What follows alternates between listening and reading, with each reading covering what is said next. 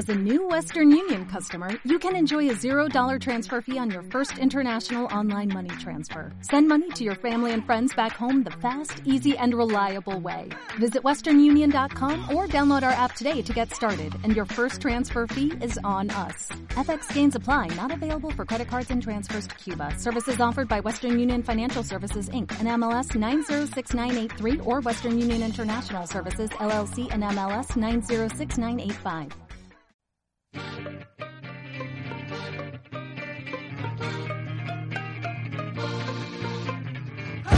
El fútbol nacional e internacional, la actualidad del deporte desde la banca.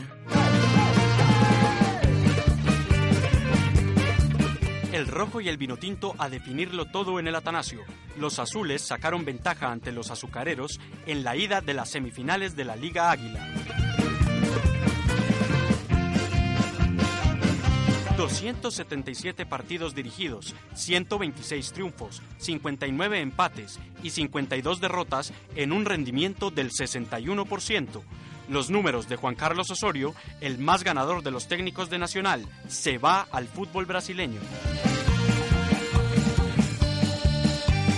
Imparable, Carlos Vaca vital para el doblete de su equipo en Europa League.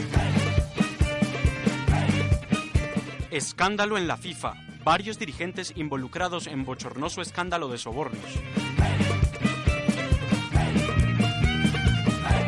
Listos los 30 preseleccionados de la selección para la Copa América. Los analizamos en Desde la Banca.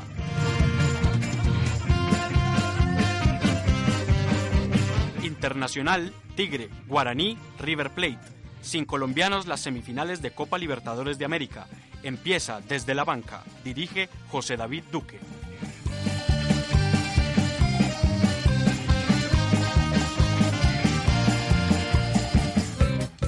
Hola amigos, soy Mao Molina, jugador del FC Seúl de Corea del Sur.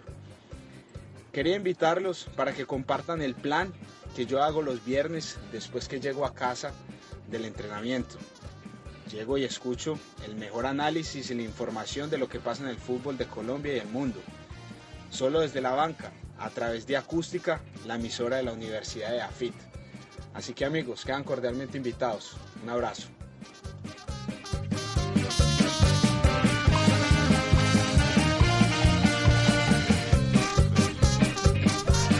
Juan, Juan. Muy buenos días, tardes o noches a todos los oyentes que se suman a esta emisión de Desde la Banca a través de Acústica, la emisora digital de la Universidad de AFIT. Hoy con muchos temas de fútbol, unos políticos que se relacionan con el fútbol, con un gran invitado que ya lo van a presentar, pero bueno, empezamos porque el tiempo en radio es muy corto. Juan Pablo, ¿cómo vas pues? Bien, bien, José David. Eh, pues ayer se, se despidió el profesor Juan Carlos Osorio. Muy emotiva estuvo la rueda de prensa y la despedida de los hinchas. Y a la expectativa de quién va a agarrar Nacional, hermano. Ahorita vamos a hablar de los posibles candidatos para suceder al profesor Osorio. Juan Esteban, ¿cómo va todo pues? ¿Cómo viste a tu equipo este miércoles? Muy bien, José David. eh, un saludo muy especial a, a este invitado que nos acompaña hoy, saca un poco de su tiempo Jorge Giraldo y por supuesto a la mesa de trabajo y Alejandro en los controles. No, felices y contentos, seguimos felices y contentos. Creo que fue un partido inteligente el que planteó Leonel Álvarez, sufriendo y con bastante emotividad, digamos, como es de costumbre en el Medellín, y ya tendremos tiempo para ampliar la información, hombre, José David. Tendremos bastante tiempo. Juan David, ¿cómo va todo pues? Eh, José, muy contento, eh, especialmente porque ya se despidió el propio Osorio, pues lo digo en sentido de que ya no daba más con Nacional. Y eh, me uno al hashtag que vuelva Pacho Maturana, porque A un técnico, hipódromo, ¿ok? un técnico glorioso, el, el técnico más glorioso de la historia del club es el que tiene que volver a lucir la, la franja de capitán del cuerpo técnico. Así es, y saludamos a nuestra bella dama, como siempre, que nos acompaña, la señora María Camila Cáceres. Eh, hola, yo también muy contenta pues por el resultado positivo que sacó el Medellín en Bogotá Eh, y para recalcar lo de Carlos Vaca en el torneo Sevilla, conseguido En la UEFA Europa League Sevilla. también, y de Teo. Ya lo iremos. Sí. comentando y vamos a presentar a nuestro un gran invitado, como siempre pues aquí en la banca, doctor en filosofía de la Universidad de Antioquia, decano de la Escuela de Humanidades de AFIT, ha trabajado con el Ministerio del Trabajo, con la OIT en este momento es designado por el Gobierno Nacional para la Comisión Histórica del Conflicto y sus víctimas, columnista dominical del periódico El Colombiano, con nosotros Jorge Giraldo. Bienvenido desde la banca, Jorge. José David, muchas gracias a vos y a, y a todos los compañeros que están aquí sentados en la banca.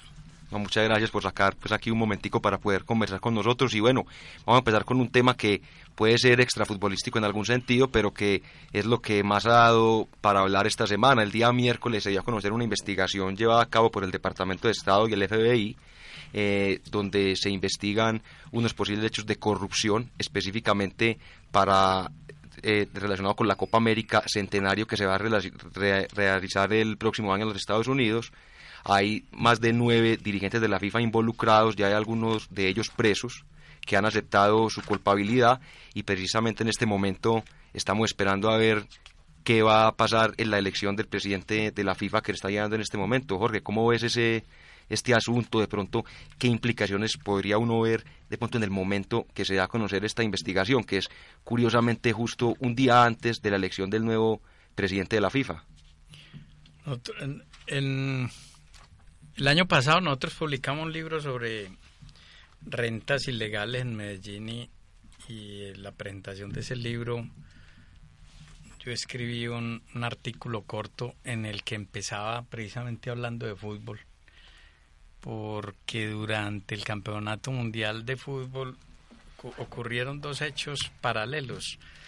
Eh, una investigación sobre mafias que traficaban con boletería para la entrada a los, partidos de Brasil en el periódico Folias de Sao Paulo. Un eh, eh, en uno de sus ejemplares salió una foto de las boletas que se estaban traficando. Curiosamente la boleta que salió en la foto pertenecía, era de las que le correspondía a Julio Grondona, el presidente de la, de la AFA. Y en esos mismos días en Medellín eh, la policía hizo un operativo contra una banda criminal y descubrió que uno de los tipos que cogieron era el que manejaba la reventa de boletería en el estadio Atanasio Girardot. Entonces, ahí hablábamos de, de las conexiones pues del fútbol con, con, el mundo criminal. El problema es que la FIFA tiene una estructura que es supremamente eh, vulnerable y típica para que se presente un comportamiento criminal. Primero porque es un monopolio, a no ser pues que, que, que los extraterrestres tengan otra federación de fútbol por allá en alguna otra parte. Y segundo porque no tiene no tiene vigilancia de, organismos estatales. Entonces la FIFA, en la FIFA han podido actuar de manera, digamos, casi que impune y sin regulación durante mucho tiempo y, y, esto no es nuevo, ya varios dirigentes de la FIFA en el pasado han sido investigados, eh, algunos de ellos condenados, otros la FIFA simplemente los los ha calado. Los ha separado. Pero pero esto sí es de, de, unas dimensiones mayúsculas. Va a tener muchas consecuencias. Hay un pequeño dato que hay consecuencias ya. Varias grandes empresas han dicho que no van a seguir patrocinando, entre ellas Johnson y Johnson, Castrol y Sony. Johnson y Johnson patrocinaba a la, FIFA. Vea, yo no la había visto. De los sponsors, de los sponsors. Vea. Visa también está ahí. Un dato, un dato, un dato, Juan Esteban. ¿Vos sabías que Johnson y Johnson patrocinado. No, y, digamos que como ahorita los asuntos se van tornando como menos inocentes, no le queda muy bien a Johnson y Johnson eh, seguir con el patrocinio de la FIFA. no sabiendo tampoco si, si esos montos tan grandes de los que se están hablando en los medios eh, vendrían directamente a esos patrocinadores. Hay que ver qué tanta falta le irá a hacer a Blatter esa plática, pues no creo que mucho. Yo, yo creo que la, la pregunta con, con el escándalo de la FIFA, por lo menos la que yo me hago, es eh, todo el mundo todo el mundo hablaba de la corrupción de la FIFA, eso era un hecho casi más que sabido. Eh, todo el mundo afirmaba que Blatter era un corrupto, que, que habían cosas que, que, no se que no se mostraban, que, que había aguas turbias ahí en, en, en, en la FIFA.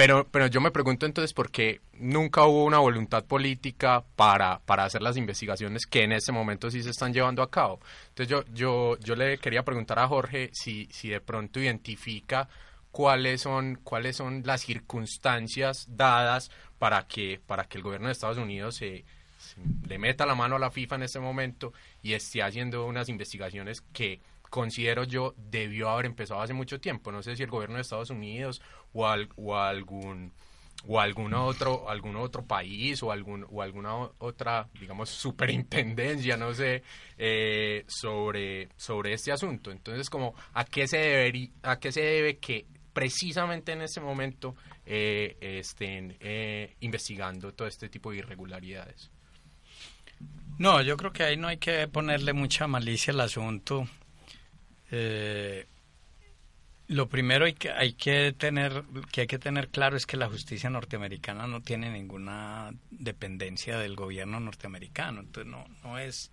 no es como la fiscalía y no, no, exacto no, no, hay, no hay ninguna relación directa entre entre las acciones de la justicia y la política del Estado norteamericano cierto eh, lo que yo sí creo es que era difícil que, esta investigación surgiera en otra parte, porque lo que ha ocurrido en ocasiones anteriores cuando autoridades nacionales intervienen en, en el fútbol, inmediatamente la FIFA reacciona y amenaza con sancionar a los estados en los que la justicia eh, quiere llevar a cabo ese tipo de investigaciones.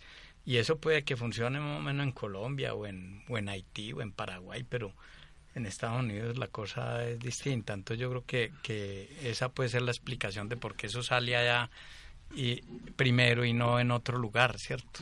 Y vemos varias implicaciones políticas. Por ejemplo, el, el primer ministro inglés David Cameron le pidió la renuncia al presidente de la FIFA y en ese mismo momento eh, Vladimir Putin, el presidente ruso, lo apoya. Entonces está volviendo también esto un pulso, digamos, lo geopolítico. Y también decía el señor Putin ayer eh, que esto es una maniobra de Estados Unidos para tratar de quitarle el Mundial del 2022. Entonces se empiezan... Se empiezan el de, ah, bueno, se empiezan ahí a, tejer de pronto como algunos temas ahí geopolíticos que, y como lo decía Jorge, una cosa es la justicia americana y otra lo que puede decir la FIFA, que con toda seguridad no se van a dejar chantajear, otra cosa es si le pasar a la Federación Boliviana de Fútbol o a la colombiana. Claro. Así es. Que precisamente con lo que está diciendo José respecto del pulso geopolítico, pues es un tanto sospechoso en este momento de tantas tensiones entre Rusia y Estados Unidos en, la geopolítica mundial. Eh, pues bien sabemos que Estados Unidos endilga pues el título de la salvaguarda del mundo y eso viene pues desde Bush padre pues con el discurso del nuevo orden mundial eh, y en este momento, como Obama es un, pues, digamos, un presidente más pacifista, pues él no ejerce el hard power como lo podría hacer contra el Estado Islámico, por ejemplo, sea un caso, eh, utilizan el soft power de pronto en, en el mundo con estas implicaciones. Y es, Estados Unidos se ve en este momento como que está impartiendo justicia en el mundo. Esto pues con un con una un asunto que mueve tantas masas como el fútbol mundial. No sé qué opina. No, yo sigo insistiendo en que, en que no, no podemos pensar que la justicia norteamericana opera bajo los parámetros de la, de la política del Departamento de Estado. Esto tiene un, un canal alterno, distinto. Eh, hay que presumir que es una coincidencia que que las órdenes de captura se producen eh, precisamente la semana eh, en que se reúne la FIFA para elegir presidente. Incluso si uno lo mira, lo, lo fuera a mirar ahí desde esa óptica un poquito conspirativa, uno diría que el momento adecuado para esas órdenes de captura no habría sido esta semana, habría sido tal vez a principio de año, que hubiera dado margen para buscar candidatos eh, con, cierto nivel de aglutinación y alianzas que permitieran que esos candidatos eh, pudieran emerger. Pero el caso es que los candidatos europeos que había para la presidencia de la FIFA eh, renunciaron hace como 15 o 20 días y ahora el que queda es un jordano y le toca a la UEFA pelear por entregarle la presidencia a la FIFA a la Federación Asiática. Así es, y precisamente estábamos viendo que Luis Figo, quien era, digamos, un candidato que podría ser fuerte, un hombre de fútbol, conoce. Candidatazo. Candidatazo, fue un gran futbolista, ha estado en el medio, se retiró y solamente quedó este príncipe Jordano, pues que yo creo que no debe tener ni idea de fútbol. Eh, estaba leyendo aquí en Twitter, pues noticias de, no sé, actualizando el Twitter, y eh, dice que el príncipe Jordano se retiró, pues se iban a segunda vuelta había quedado con 133 votos Blatter y el príncipe con 70 y... ay, no me acuerdo. Bueno, se, quedó Blatter 70 más o menos. Iban a, iban a segunda vuelta y antes de la segunda vuelta ya el príncipe anunció que se retiraba. Entonces quedó Blatter. Blatter entonces. qué tan raro. Hay un datico cortico para que cambiemos el tema, para que nos rinda que con Jorge, y es que la, los países suramericanos iban a apoyar a este príncipe árabe. Y vale la pena pues, indicar que el, el, voto de Brasil vale lo mismo que el, que el de Haití o cualquier cosa, pero la Confederación Sudamericana tiene, tiene, tiene mucho peso porque aquí están tres campeones del mundo, como es Uruguay, Argentina y Brasil. Entonces habrá que esperar. Al final del programa yo creo que podremos estar hablando de eso, pero bueno, vamos a hablar de, de fútbol, de fútbol, de la pelota. Dios mío, ¿y dónde clausuren la FIFA nosotros qué hacemos? No, pues nos quedamos sin torneo. no creo. Nos quedamos sin torneo, ¿cómo le parece? Bueno, sin, torneo, sin vida. la investigación a la fe de fútbol. ¿Cómo le parece? Bueno, esta semana, entre miércoles y jueves, se jugó la primera vuelta, los partidos de ida de las semifinales del fútbol colombiano. Medellín empató a ceros con el Deportes Tolima en el estadio de techo. Recordemos que el Murillo Toro está siendo refaccionado para esos Juegos Nacionales que todavía no sabemos si se van a realizar o no, pero bueno, ahí van.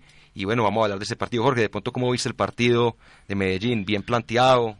¿Cómo viste a Leonel manejando el equipo? Partido, hombre, no, pues digamos que para lo que había para lo que había jugado el Tolima el domingo pasado, el partido salió bien. Digamos, eh, porque el, partido que Tolima le hizo al Huila fue, fue muy dinámico, Marco Pérez pues hizo de todos los 90 minutos. Y, y yo diría que el miércoles nos fue relativamente bien aún con ese penalti pues empujadito pues que hay que decirle, que decirle a los muchachos que pateen, que no empujen el balón. Eh, pero pero no, el 0-0 está bien. El, el problema que tiene Medellín es que en, en dos meses apenas ha ganado dos partidos de local. Pero esperemos que con Leonel Álvarez, eh, por lo menos el, el, la actitud en la cancha ayude a, a, cambiar el marcador a favor. A mí hay una cosa que me deja, digamos, bastante tranquilo. Eh, sí. Sí, muy tranquilo, de hecho, hombre, Juan Pablo Trujillo. Eh, había hay, una cosa que uno tiene que reconocer y, creo que la entendió muy bien Leonel y es que Andrés Mosquera sale lesionado el fin de semana pasado antes de terminar el primer tiempo. Es un central muy rápido y el Tolima es un equipo muy rápido. Entonces el reemplazo es Erner. Digamos que a Erner le cuesta un poquito correr más de 5 metros. Entonces debía ser, eh, creo yo desde la perspectiva de Leonel, un partido en donde no se dejaran muchos espacios atrás. Sin embargo adelantó las líneas comenzando el segundo tiempo. Erner se mostró muy, muy sólido, dando mucha confianza. Me deja muy tranquilo también la defensa del Deportivo Independiente Medellín, sobre todo por arriba. Anthony Silva salió a rechazar balones cuando nunca lo hacía el miércoles. Entonces creo que hubo cosas que no se le habían visto al Medellín. Y por supuesto hubo momentos de buen fútbol, de, de chispazos, creo yo, fueron más chispazos con Brian Angulo sobre todo. Y no como lo dijo Leonel el domingo el partido es de locales y por supuesto el Medellín va a salir a proponer otro fútbol. Sí, pues yo creo que es lo que les queda por hacer acá pues en el estadio de ellos, pero... De nosotros. Pues en la localía. Pero bueno, yo creo que eh, lo que pasa en Medellín es que los, pues los jugadores están teniendo muy buen momento, pero creo que sigue siendo el problema del primer tiempo. No muestran nada en el primer tiempo. Sí, Medellín es un equipo de primeros tiempos definitivamente. En el segundo tiempo salen con pero en el primer tiempo pues es muy poquito lo que se hace, es muy poquito lo que llegan al arco rival.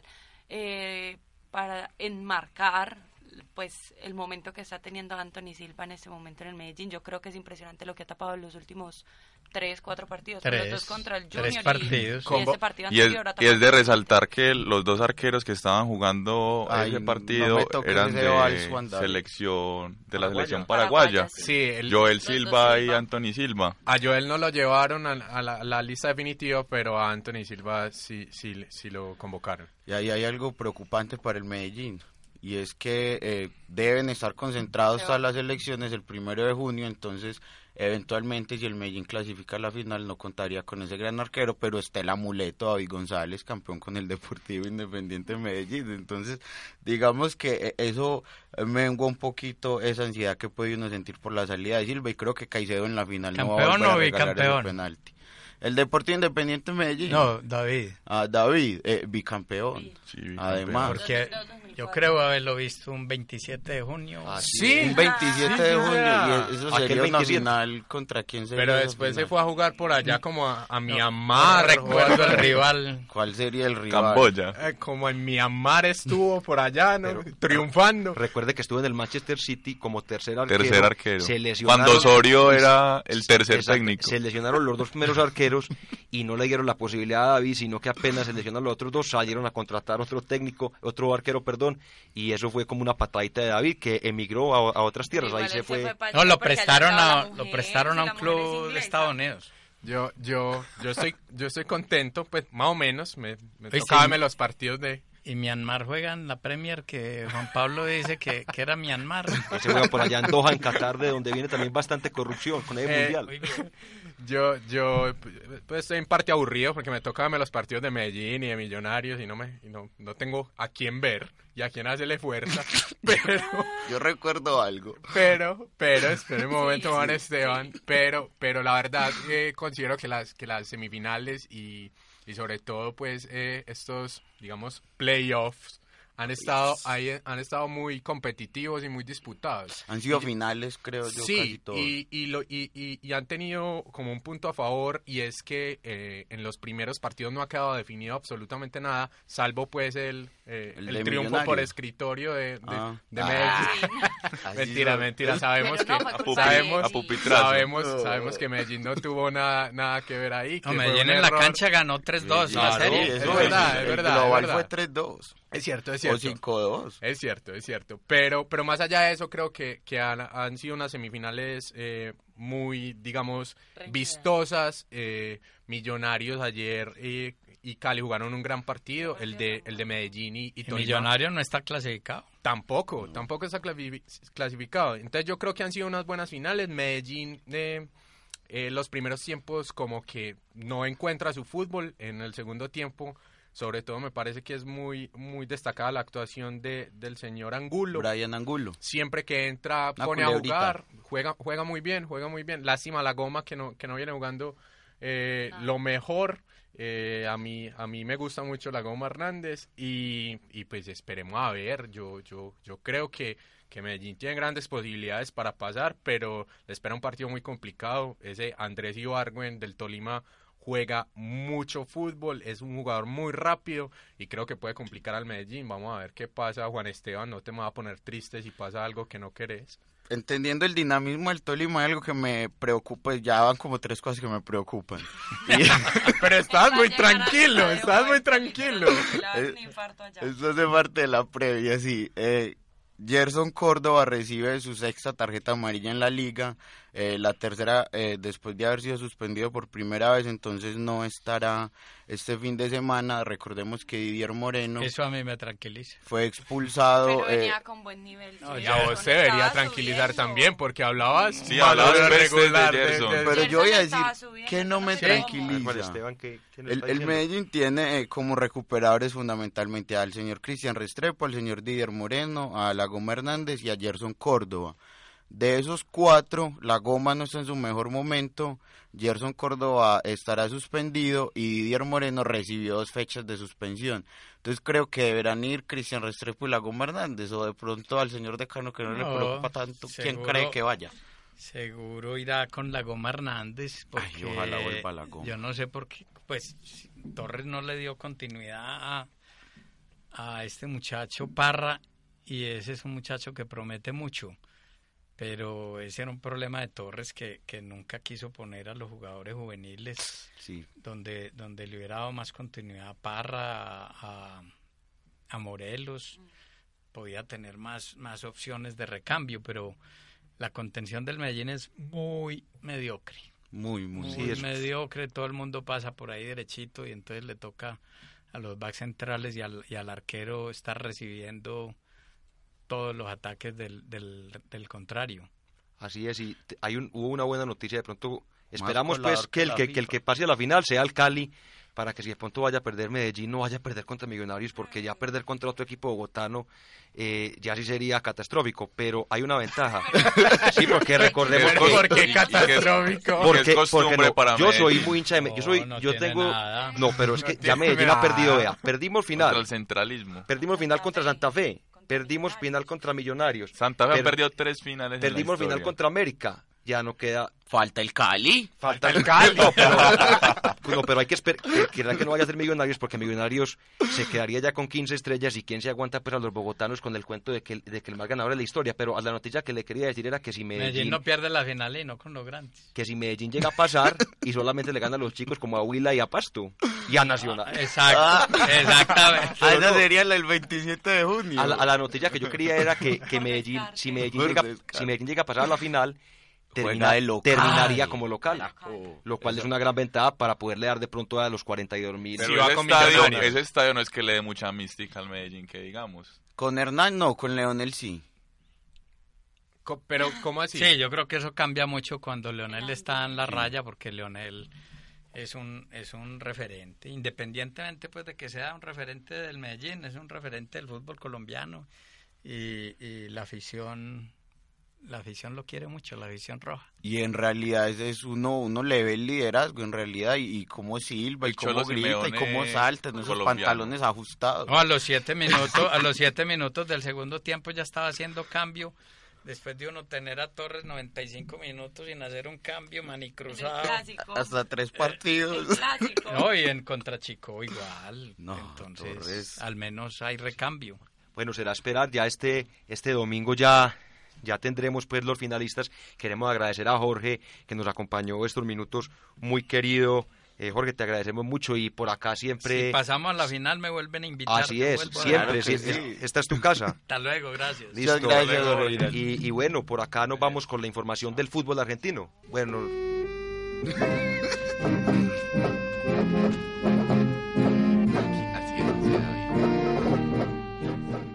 Vamos al sur del continente con el fútbol gaucho.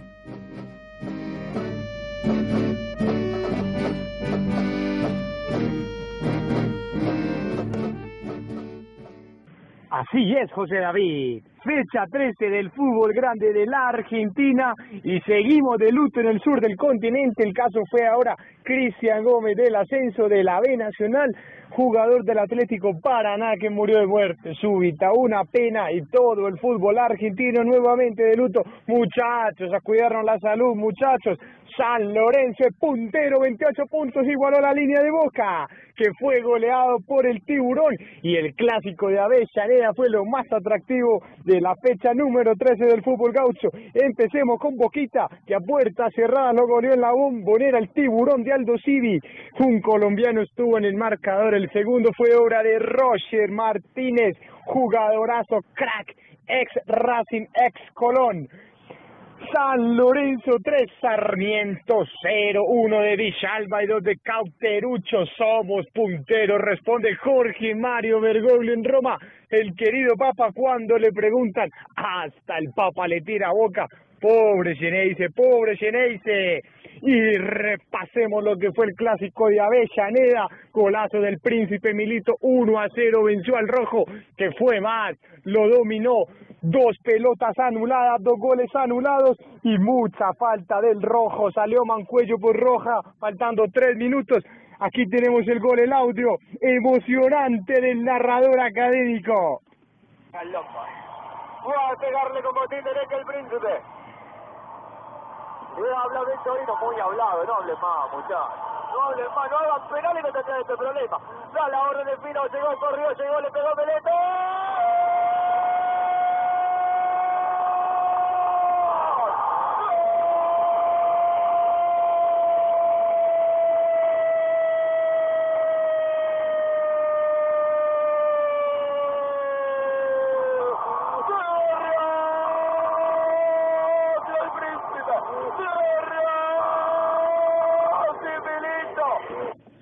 Racing Milito y fue la victoria académica que ahora es sexto, River es quinto. A tres puntos del puntero, el Cuervo. La próxima fecha tendremos a Independiente Tigre. Aldo Civi recibe a Racing. River Central de muy buen partido. Boca Vélez en el Amalfitani y Quilmes recibe a San Lorenzo como dato relevante, doctor José David. Le cuento que Diego Maradona había pronosticado el escándalo de la FIFA hace cuatro años y lo tildaron de loco. Le dijo a José cuando vivía, a don José, que no siguiera choreando que se le iba a ir hondo y ahora disfruta de lo que vive la FIFA. Esta fue toda la información para Radio Acústica, el programa de Desde la Banca.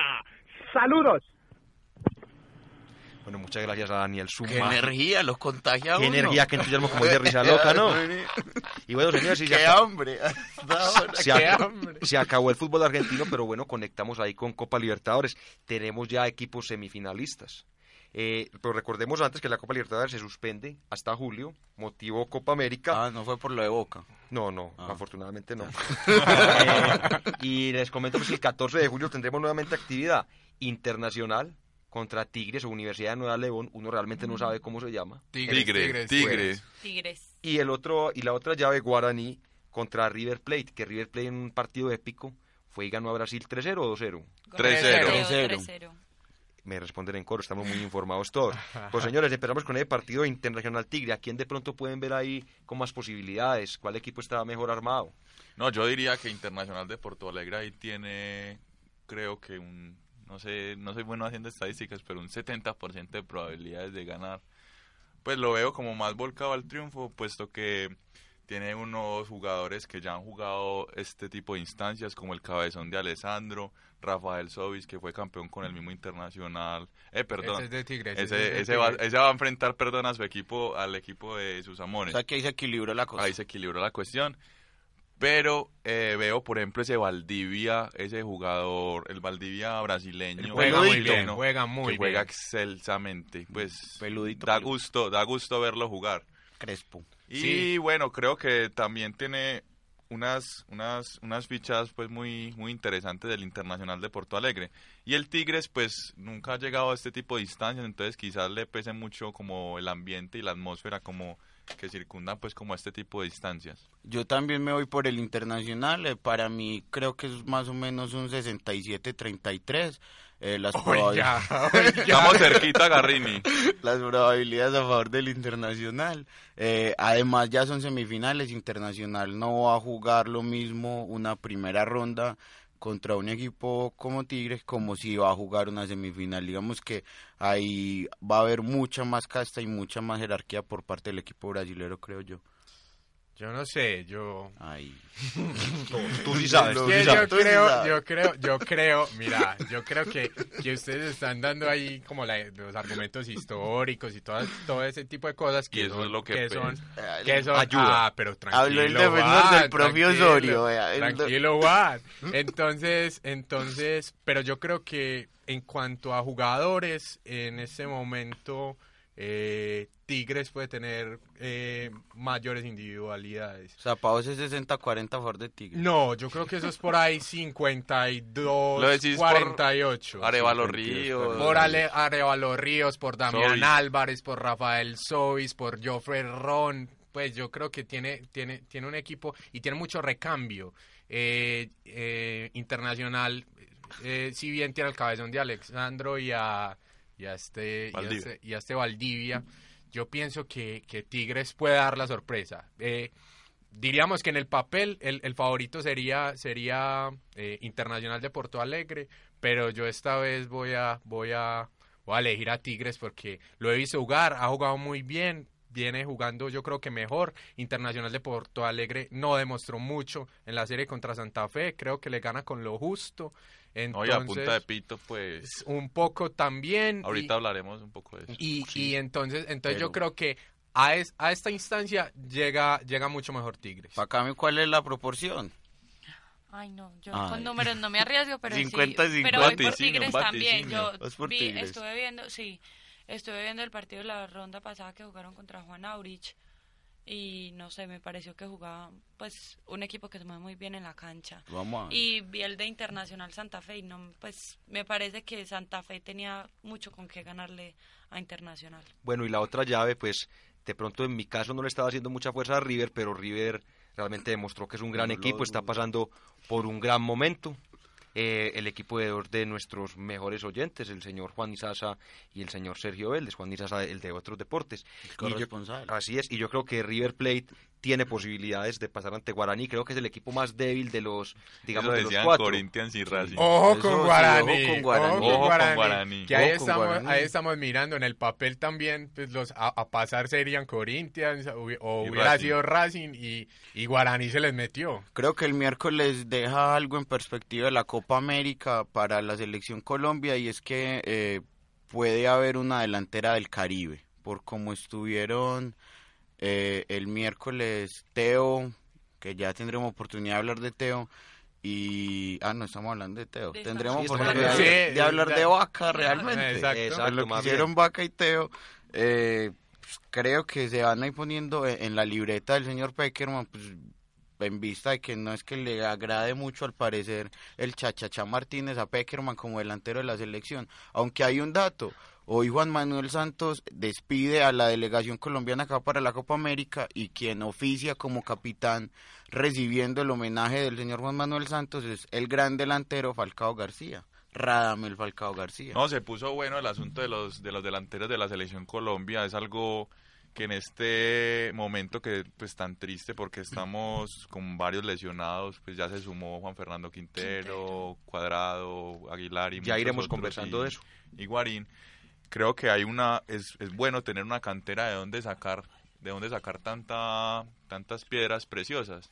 Entonces, me parece muy, aunque no la veo tanto en perspectiva como la ve Juan Esteban, de que Vaca y Teo puedan ser dupla, me parece que son jugadores muy similares, que de hecho... Es Jackson y Vaca. Jackson y Vaca podría, o Teo, no hay problema. Vamos, hay de dónde Jackson. escoger. hay de Vamos, dónde escoger. Jackson. Vamos, cha, cha, cha. Yo creo, yo creo que mm, eh, lo de Teo ayer fue impresionante. Parecía Eh, un 10. Sí, es, es lo que hemos es lo que hemos hablado aquí. Yo creo que el Qué jugador berraquito. diferente, el jugador que pone a, a, digamos a marchar a River es Teo Gutiérrez y ayer demostró demostró por qué muchos equipos europeos están eh, poniendo la vista en él y, y, y hace un golazo pues impresionante. Pone Yo- un pase gol, ¿no? pone un pase gol. Yo creo, yo creo que, yo creo que en este momento, eh, pues tristemente, eh, Falcao García es, digamos, el cuarto delantero de, de la selección Colombia, porque pues por nivel y por presente uno esperaría que Jackson, Vaca y Teo estuvieran eh, por encima de él. Cada vez más desfalcado.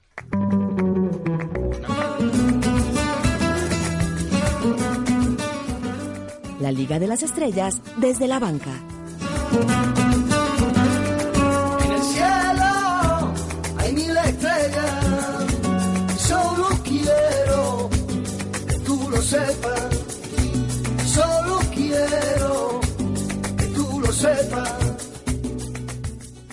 Bueno, íbamos con Isaac Sandoval y la actualidad de la Liga BBVA, la Liga de las Estrellas. Así es, José David, aquí nos encontramos nuevamente preparados para dar toda la información del fútbol español por última vez en esta temporada.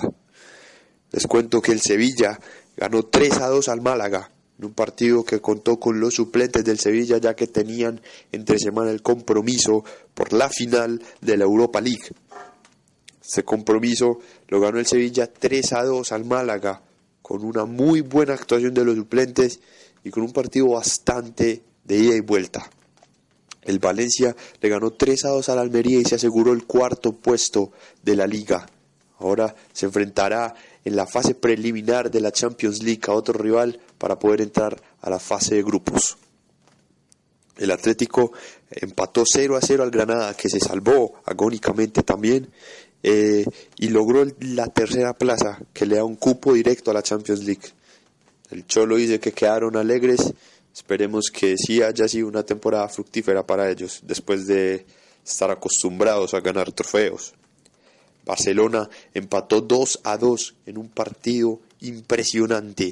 El Barcelona iba ganando 2 a 0 y el Deportivo hizo una remontada que nunca nada nunca nadie había visto por parte del Deportivo de La Coruña, que salvó la categoría agónicamente.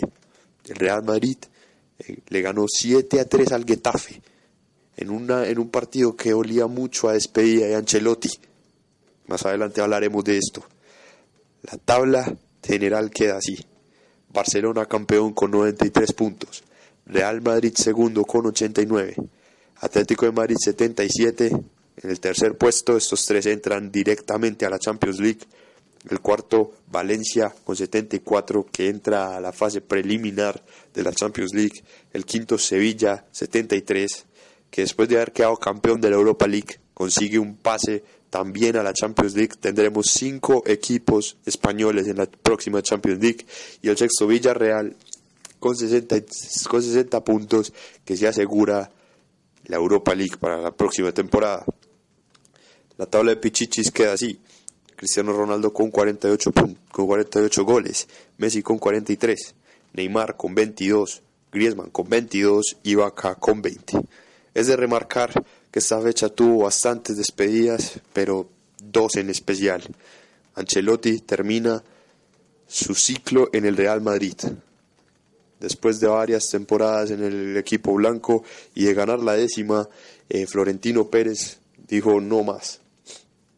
Se habla de Rafa Benítez como el posible reemplazante y se habla de que habría una posible armadura del equipo alrededor de Gareth Bale. Por otro lado, en el Barcelona, Xavi se despidió después de tantas temporadas y tantas alegrías en el Barcelona, sale de este equipo y se dice que para volver un poco después, pero por ahora sería una despedida. Ha sido una temporada muy buena, esperamos que les haya gustado. Volvemos con usted, José David. Muchas gracias Isaac Sandoval, que nota tan completa. Bastante completa. Esperemos que se, que se, mejore un poquito, lo sentí como agripadito, entonces un saludo especial a Isaac y que se vaya mejorando esa gripita. Así es, y bueno, vamos a ahí comentar rápidamente un gran triunfo de Carlos Vaca. 20 goles nos contaba Isaac en la liga, muchos goles en liga, creo que logró 5 en la UEFA. 8 creo que fueron, 8 en, en, en, la UEFA. Sí, entre 5 y 8. No, no, no, creo, creo que fueron ocho, creo que fueron ocho. Es primera vez que un equipo se corona campeón dos veces, dos veces consecutivas. Y un comentario corto, porque tenemos mucho tema. Esto dice mucho, por ejemplo, como José Mourinho, que no necesito decir que, el, que, la Liga Española es muy poco competitiva, que solamente hay dos equipos, esto demuestra todo lo contrario. Tal vez en, en España hay dos equipos demasiado fuertes, sí. pero lo que podemos ver es que en las últimas competiciones, tanto de la, de la Champions como de este torneo, siempre hay equipos españoles. Recordemos doblete de este equipo, antes había sido el Atlético de Madrid, entonces no es que sea mucha la diferencia, o sí, sí es mucha, pero porque son muy buenos, pero entonces Mourinho, más bien concéntrate, en España fracasaste, para que lo hablemos claramente, no saques ahora pues pañitos de agua tibia para bajarle la caña al, a, y, y, para hacer más importante tu triunfo en la Liga Premier Inglesa. Se, se puso bravo, se puso bravo. Este Mourinho. Y, ah, si no. no. y si no estoy mal, Sevilla queda como el más ganador de la historia Cuatro de la veces. Con... ¿Son cuatro o cinco? Cuatro. Cuatro. Son con cuatro veces, pues una cosa absurda. Eh, bueno, yo, yo voy a hacer como, digamos, un cambio abrupto de tema en este momento, de, más allá de lo de Vaca, que fue muy bueno y que esperamos que tenga una muy buena Copa América para la salud mental de todos los que estamos en esta mesa. Y emocional. Y emocional. Eh, pero yo, yo quería hablar de la despedida de, de Juan Carlos Osorio. Ya lo vamos a hablar. Vamos primero, que aquí precisamente Felipe me, Felipe me está mirando, vamos primero con otros deportes y cerramos con Juan Carlos. Ah, perfecto. Entonces vamos con el informe. De... Hola José, un saludo para usted y para sus compañeros allá desde la banca. Como siempre le tengo la información de otros deportes. Empecemos por las noticias buenas para el automovilismo colombiano, donde el piloto colombiano Juan Pablo Montoya se coronó campeón de las 500 millas de Indianápolis el domingo anterior. Excelente noticia para nuestro piloto bogotano que repite esa gran épica después de 15 años de haberla ganado. Esta victoria lo deja como líder de la clasificación general de la IndyCar y le deseamos una muy buena suerte para lo que resta del año. Un saludo para él y para todo su equipo que han hecho un gran trabajo.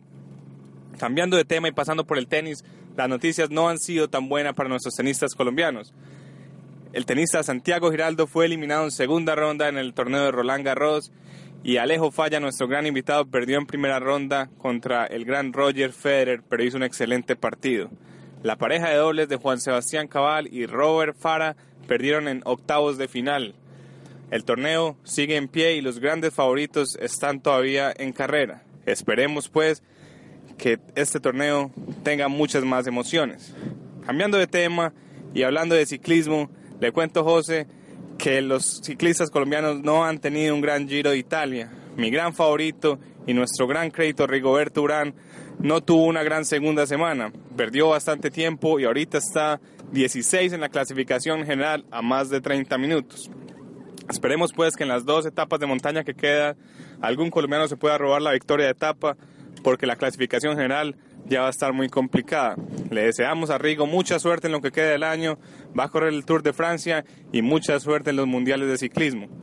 Él tuvo un resfriado y eso lo apartó un poquito de tener mejores participaciones en este giro. La otra semana vuelvo con más información de otros deportes. Un saludo, José. Juan, muchas gracias. Eh, apuntando eh, a, a, lo que escuchamos hace un momentico, gran victoria de Juan Pablo Montoya en la IndyCar, en las 500 millas de Indianápolis, o sea, una vez. victoria épica además, porque llegó a estar como en el puesto 20 y bueno. Frente a lo de Rigoberto Urán es cierto, tuvo una bronquitis y además sufrió una caída eh, la semana pasada que afectó bastante eh, su clavícula, no sé si fue la derecha o fue la izquierda.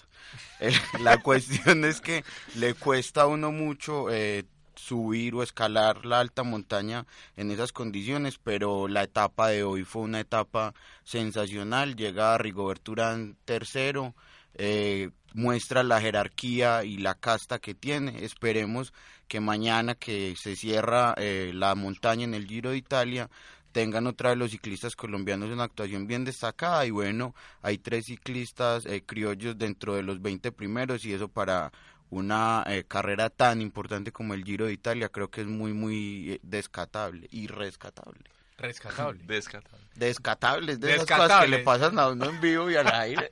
Bueno, como, como lo decíamos en los titulares, se acabó la era más ganadora de la historia nacional. De pronto no nos gustaba a muchos, pero fue la más ganadora. 277 partidos dirigidos, 126 triunfos, 59 empates, 52 derrotas. Un rendimiento del 61%. Juan Dios Pablo. mío, bendito. 61%, yo creo No que hay una es estadística de buen fútbol o mal Yo fútbol. creo que eso es una cifra.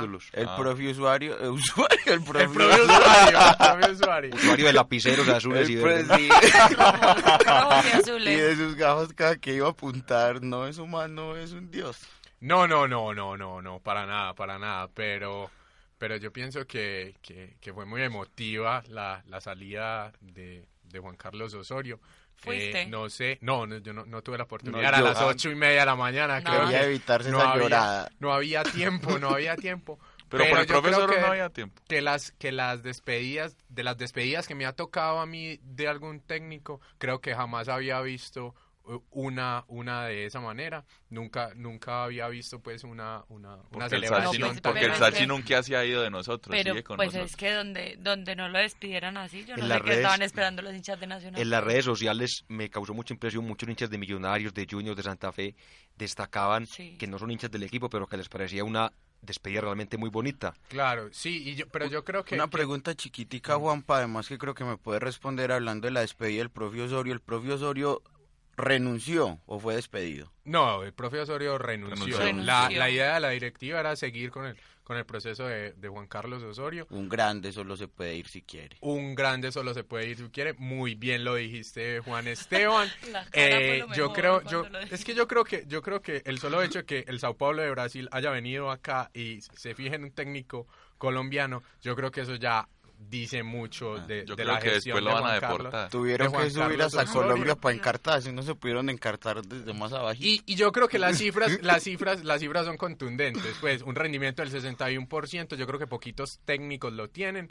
Eh, seis títulos con Nacional, es el técnico más ganador, incluso por encima de Subeldía y de Maturana. Eh, eh, los del sur eh, lo declararon ídolo de, de la afición y creo, y creo que eh, lo vamos a extrañar mucho. Patrimonio eh, histórico y cultural. A ver, a mí me. Yo parece creo- que lo de los seis títulos es una, un asunto pues muy mentiroso. Ah, no, mentirosísimo. Eh, porque en realidad son tres copas rotas y tres de verdad. Vamos a hablar claras las, las, las asuntos de Muy acá. bien. Incluso si le quitas esas Escobar, tres, es más que Escobar, dos. Escobar no estuvo tanto tiempo y ganó dos. Quintabani no estuvo tanto tiempo y ganó dos. Y Maturana ganó la cosa más gloriosa que vale por esos seis títulos que vos decís. propio Escobar estuvo casi al mismo tiempo y tuvo dos ciclos. Entonces, entonces lo que quiero decir es que una Superliga no puede ponderarse como una liga colombiana. Entonces, eh, sí, eso es lo que quería decir. Grandioso. Nos quería María Camila comentar algunos datos No, de de- algunas cosas que van a pasar esta semana. Ah, bueno, sí, eh, hacerles una invitación a todos los que nos escuchan y a los que están aquí en la mesa conmigo para que recuerden pues que el domingo, bueno, mañana empieza el Mundial Sub-20 en Nueva Zelanda Nueva Zelanda. y Colombia debuta el domingo ante Qatar. Y el 8 de junio también les hago la invitación para que sigan a las niñas de la selección colombiana de fútbol que también van a estar en el Mundial en Canadá. A las super chicas. O a las chicas Superpoderosas. Yo, yo para no, pa' no perder la tradición, hombre, José David. El hoy dato le- del Truji. Hoy le traigo el dato desde la banca a propósito de los candidatos a presidente de la FIFA, el señor Michel Platini, que fue candidato y, y, digamos, a pesar de todos nosotros, eh, se retiró. Eh, decía lo siguiente, el fútbol suscita amor porque no hay en él ninguna verdad, ninguna ley, nada de nada. Hay quien trata de explicarlo, pero nadie lo consigue. El fútbol está hecho a base de errores. Un partido perfecto acaba 0-0. Bueno, no, muchas gracias. Nos despedimos hoy, le agradecemos a toda nuestra audiencia, mandamos saludes eh, al señor eh, Esteban Fernández en Miami, Sergio Vélez en Miami, Juan Ay, Izaza en Iowa, Daniel Izaza aquí, Sebastián Gallego en Bogotá, una cantidad de, de oyentes. Este programa es muy escuchado. ¿Algún saludo de ustedes? Yo le, yo le quiero mandar un saludo al profe Osorio y, y de verdad, y de verdad le deseo, le deseo eh, muchos éxitos en, en su en su paso por el Sao Paulo de Brasil. Sao Paulo de Brasil. Esperemos que lo que nos estaba intentando endilgar el profesor que era dejar como su reemplazo a eh, Reinaldo Rueda no, No se ocurra na- cumpla. no se cumpla en Nacional y que venga una persona de la Casa Verde a reemplazar al propio Osorio. que Ojalá sea- Pacho ojalá Maturana, Maturana. se quede en la finca cuidando las vacas. Yo con toda la energía, todo el entusiasmo, toda la alegría eh, para el domingo con el profe Leonel Álvarez. Un saludo acá a Felipe que además nos está haciendo señas hace rato que nos despidamos. Eh, el domingo hay que salir con toda, con autoridad, jerarquía, a ganar y a mi primo Juan Camilo Ramírez Vélez que ayer cumplió años. Un saludo también bien especial, ayer Y- la estrella. Así es, y bueno, nos vamos con la canción de Sebastián Botero. Muchas gracias también a él que nos consiguió la nota de Mao. Nos vemos, chao. Te ahogaste, José David. No, no importa.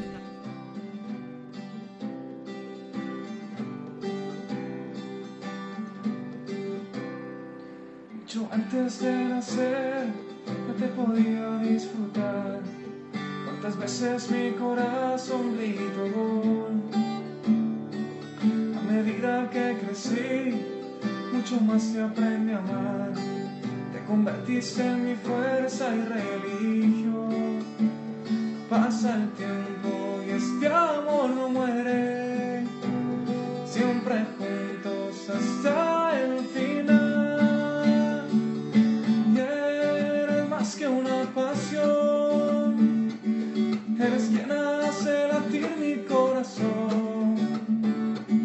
En tus brazos es que yo quiero morir. Eres una gran razón para existir.